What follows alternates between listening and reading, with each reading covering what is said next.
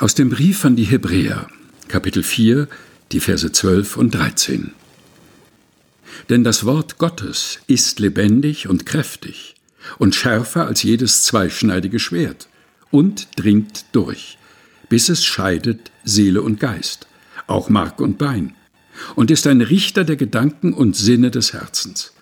Und kein Geschöpf ist vor ihm verborgen, sondern es ist alles bloß und aufgedeckt vor den Augen dessen, dem wir Rechenschaft geben müssen.